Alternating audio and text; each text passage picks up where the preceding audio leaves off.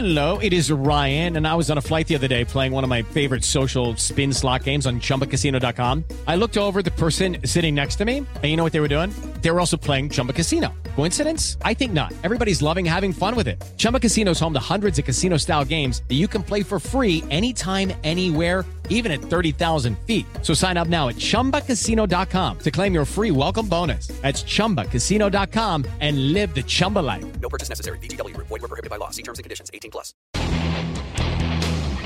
Ciudadanos informados, informando.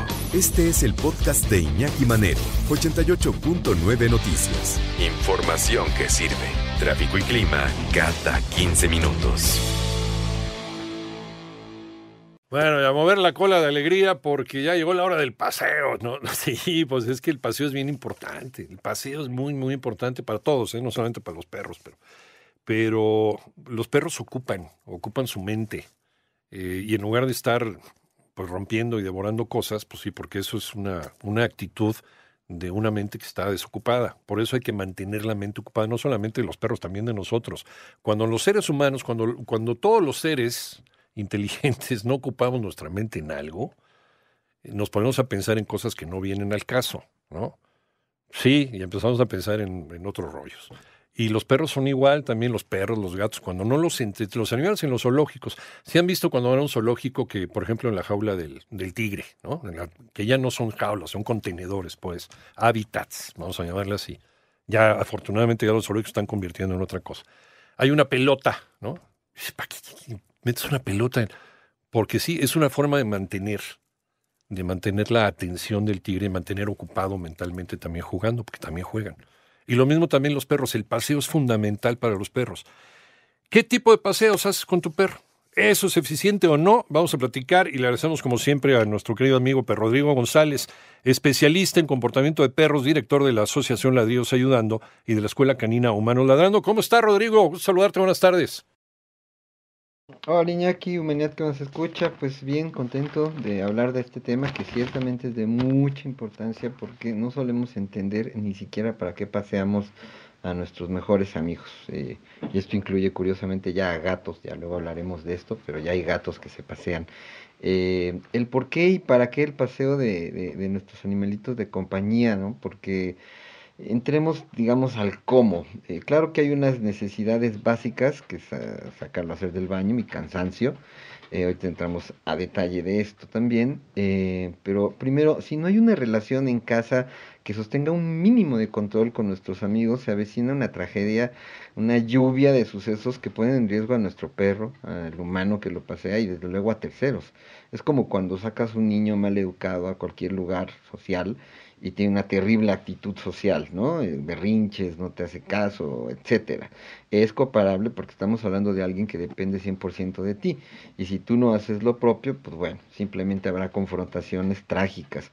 Ahora, esta actividad, el paseo, eh, pues se rige por un manejo de energía que si no tiene objetividad, pues puede salirse de control y terminar como pues como una pésima experiencia básicamente, ¿no? Eh, es como mínimo esperar que haya un poquito de control en que, bueno, que el perro no te arrastre, que sea obviamente sociable y que responda al llamado como mínimo estos tres puntos, ¿no? Y dentro de los objetivos eh, básicos que decía yo anteriormente, que es básicamente que haga del baño y cansarlo, eh, necesitamos también una estructura, porque el cansancio, y ya lo mencionabas tú ahorita con los animalitos en el zoológico, hablabas del trabajo mental, es un trabajo mental eh, fundamental dentro de esta actividad, no solo físico, porque se plantea uno, bueno, hoy que corra, que se canse y ya, pero a veces nos damos cuenta que al no hacer esto de manera correcta, podemos hacer todo lo contrario, es decir, hacer que el animalito en cuestión pase por actividades de recarga de energía, por ser una actividad en contención, sin control, y entonces tengamos eh, ya circunstancias, insisto, de altísimo riesgo, ¿no? Y no tomamos en cuenta algo que es fundamental, que es la capacidad olfativa de nuestro animalito, porque es el sentido que más usa y usará durante el paseo, y es de vital importancia darle la libertad que requiere para que se desarrolle y llevar esto al cansancio O físico. lo cansamos mental. demasiado, lo llevamos por lugares en donde se pueda lastimar. Ahorita que está haciendo mucho calor, no llevamos las condiciones adecuadas para llevarle agüita, en fin, ¿no? Saber por dónde también lo vamos a llevar tener cuidado también con sus patas, que no se vayan a lastimar también si está muy, muy caliente el pavimento. En fin, hay muchas cosas que hay que considerar y desde luego el tiempo del paseo y la periodicidad del paseo. Y ya platicamos, ya tú, este, corrígeme si estoy mal, Rodrigo, ahorita que regresemos, pero eh, hay perros que a lo mejor con un solo paseo, con eso ya tienen, están perfectamente bien el resto del día, y hay otros que tres, cuatro, cinco veces al día y, no, no, no tienen suficiente, porque sí es una raza que es demasiado activa. ¿Qué tipo de paseos haces con tu perro? ¿Es eficiente? ¿Es suficiente también? Platicando con nuestro querido amigo Perro Rodrigo González en la perrisección de cada 15 días.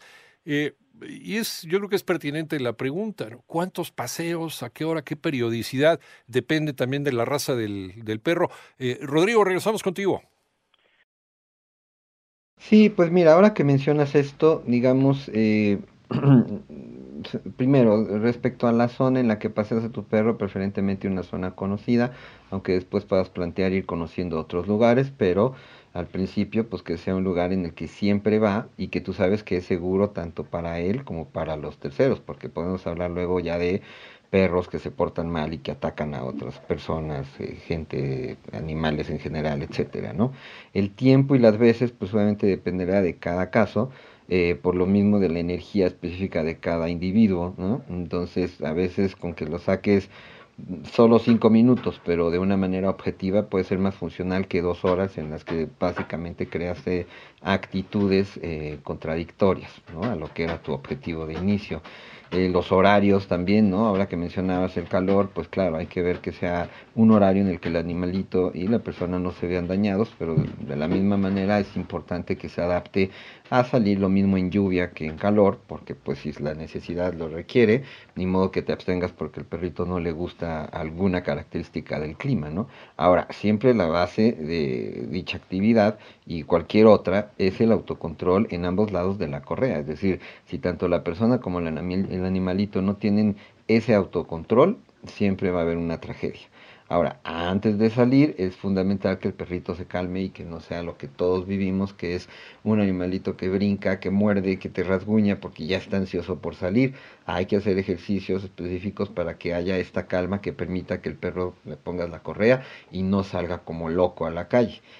Es básico tener una correa larga. Larga, estoy hablando de más de 3 metros ¿Por qué? Porque estamos hablando de no que el perro siempre vaya a tu lado. Esa es una cuestión de obediencia. Claro, es como tener un perro que va a tu lado porque, pues bueno, no te arrastra, ¿no? Pero, y se ve bonito, pero al perro esto no le interesa en lo más mínimo.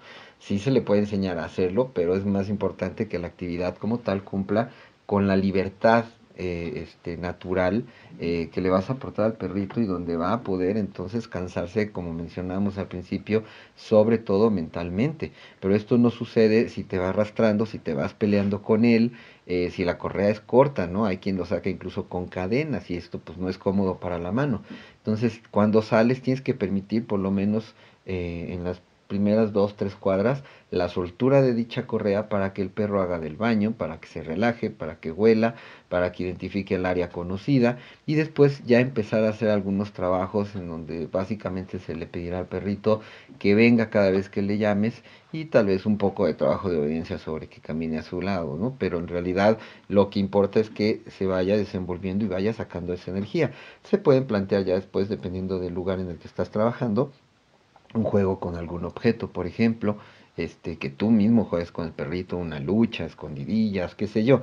Pero entonces ya tienes, perdón, bajo esta em, objetividad, este, actividades que realmente hacen que esto sea muy placentero. Hay personas que lamentablemente ni siquiera sacan al perro en un horario común porque su perro es agresivo y entonces en la noche te encuentras con dos o tres personas con perros asesinos. Eh, eso que acabas de decir es, importante, lo del principio, el, que el perrito esté excitado, moviendo la cola, este, como preguntando, ya vamos a salir, ya vamos a sacar. Entonces no es conveniente poner la correa en ese momento y sacarlo inmediatamente. O sea, hay que hacer algún tipo de ejercicio para irlo calmando eh, antes de, antes de salir a la calle. Sí, hay uno que, por ejemplo, recomiendo yo que les parece un tanto absurdo, que es sacar a pasear la correa sin perro. Es decir, literal, eh, haces un poco como la dinámica del paseo, sin decir las palabras que normalmente usas, solo para que el perro haga la relación y vea que tomas este objeto que significa la actividad y te vas y él dice, bueno, este tipo está loco porque se fue sin mí, ¿no? Entonces, eh, cuando regresa, obviamente se queda ansioso. Cuando tú regresas y dejas tu correa y no lo pelas, él empieza a adaptarse al hecho de que esta introducción común este, no lo lleve a esta locura. Y ya después te pasas directamente a lo que es que antes de salir, tú le creas un cierto vocabulario, tanto eh, verbal como corporal, que le hace entender que sí va a salir, pero en donde se negocia esa, eh, esa calma, ese autocontrol antes de salir. Por ejemplo, un, vamos, ¿no? Es que sea la palabra mágica para saber que él va a salir en ese momento. Paseo, vamos a la calle, mira, cada quien, ¿no? Es, eh, por eso es tan importante tener una lista de vocabulario muy clara para que entonces el perrito diga, ah, sí, sí, vamos a salir.